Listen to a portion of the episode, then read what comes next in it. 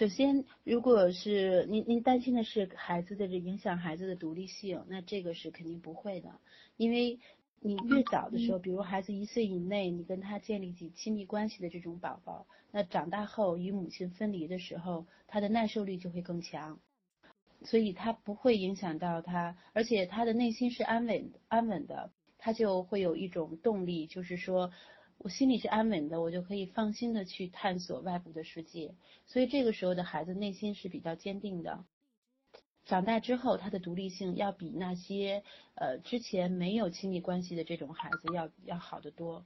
但是呢，嗯，看您这个问题来讲，我觉着孩子其实真的养育的不错，嗯，而且他才一岁十个月嘛，还在呃还在就是。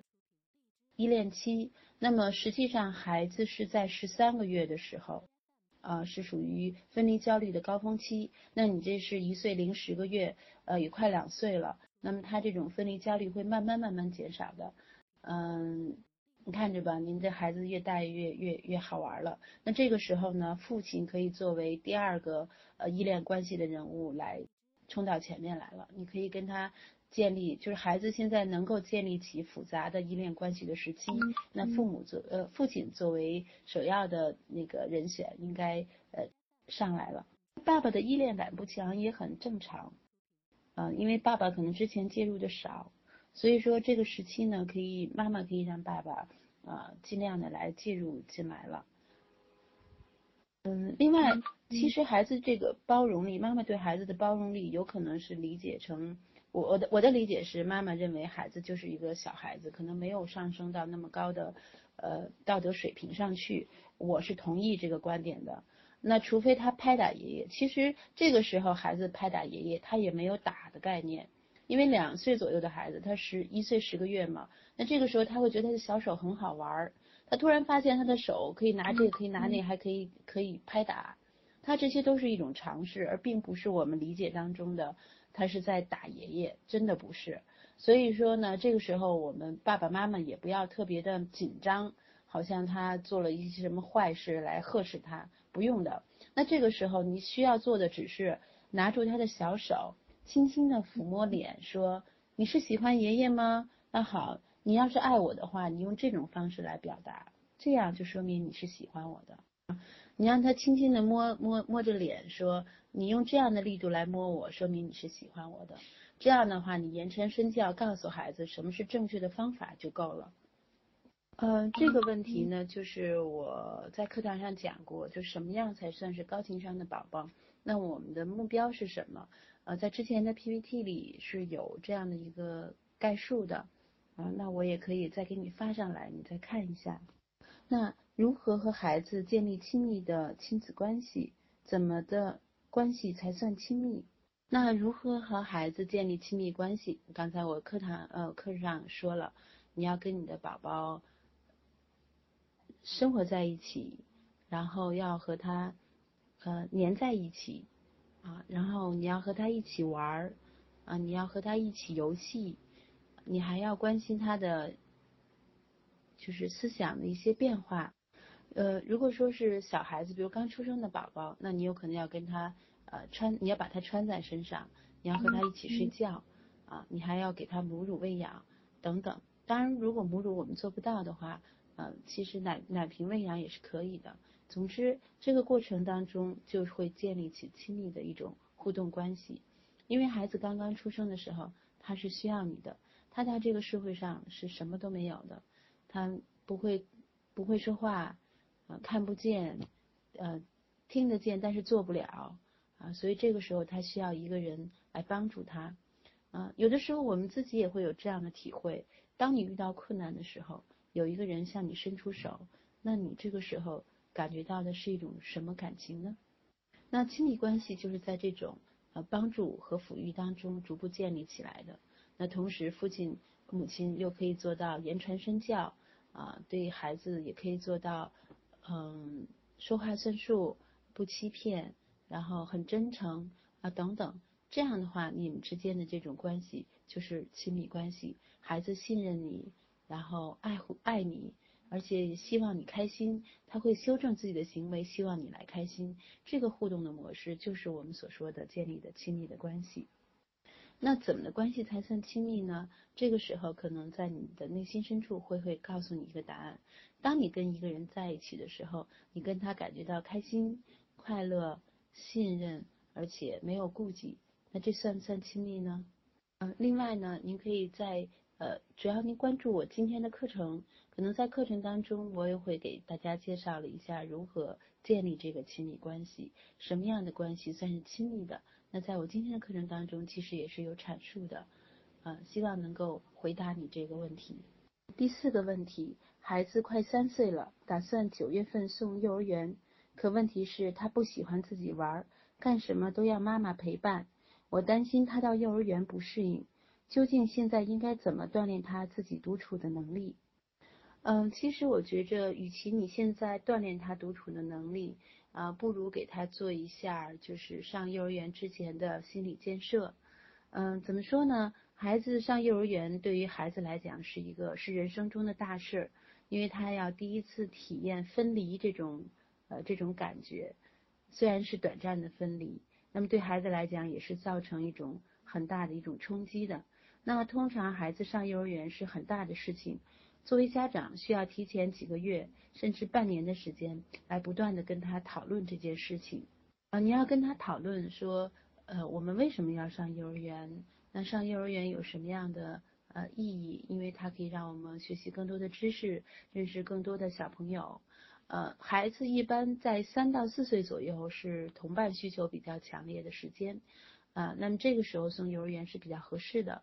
啊，那他也会容易跟。幼儿园里的小朋友们建立起一个呃关系来，但是对于还没有去幼儿园的这些小朋友来讲，他还无法体会到那种快乐，所以这个时候他的恐惧会比较大。那这个时候呢，呃，给家长的建议就是，首先可以通过故事的形式来跟他讲，我们为什么要去幼儿园，幼儿园会带给我们什么，幼儿园的生活会是一个怎样的生活，让他有一个大概的一个概念。同时，如果幼儿园离你很近的情况下呢，你也可以带他去幼儿园周边去看啊，你让他看到小朋友在里边玩啊，也可以看到那些老师。嗯，其实最好的一个方法还有什么？就是说，让他在入园之前能够跟这个能够进到幼儿园里边去看一看，然后跟他的老师有所沟通啊，这样的话呢，让他减少一种陌生感。其实这些都是为了帮助孩子能够。提早的进行一种心理建设，能够在他上幼儿园之前，然后告诉他他可能面临的生活，减少他的恐惧。所以这个时候可能真的不是独立性的问题，您也不用担心他不喜欢自己玩，干什么都要妈妈陪伴。其实真的，呃，想想看，如果他不跟妈妈玩，他会跟谁玩呢？谁又有时间来陪他玩呢？啊，那家里可能就这些人，嗯。所以他一定要拽着一个人来陪他的，并不是他的独立感不强，而是说他现在的现实情况就是他还需要别人的陪伴。啊，随着他去幼儿园，随着孩子逐渐的长大，他的独立性会越来越显现出来的。家里有两个孩子，都是女孩，呃，日常生活中作为家长该如何平衡好对两个孩子的爱呢？谢谢。呃，首先家里有两个孩子，呃，只要有两个孩子存在，确实竞争就会存在。那作为父母来讲，如果想一碗水端平，也是非常非常困难的事情。我们不可能很平衡的去对待每一个孩子，因为两个孩子虽然都是哦都是出生的，都是您的孩子，但是他们的 出生的时间，而且出生的呃。每个人身上不同的个性，可能都会带动父母身上的一些喜好。比如有的孩子，你可能会喜欢他身上某些东西，你会更更多一些。那有些孩子可能他身上的某些特点，你会比较排斥啊。所以我们很难说父母平衡的去爱一个去爱他自己的孩子，两个孩子，呃，这真的很难做到。因此说，我们不必追求这种平衡，但是我们一定要追求独特。你要让每个孩子都能感受到他在你心中是独特的那一个。其实孩子本身也并不希望你，你告诉他我最喜欢谁啊，我我我我哪个更更合我的意，他其实也不希望听到这个，因为这个就有竞争嘛。如果说你对这两个孩子都会说，啊，我喜欢老大，因为你是我第一个孩子，所以你在我心目中很特殊。那我喜欢老二，因为你是我的第二个孩子啊，因为你有别于嗯呃有别于其他，你可能最小。我也很疼爱你。总之，你就让每一个孩子身上都能找到他的独特性，然后告诉他们，你是我独特的那个孩子，你是我唯一那个孩子，而是不能取代的那个孩子。这样可能对两个孩子来讲会更更好。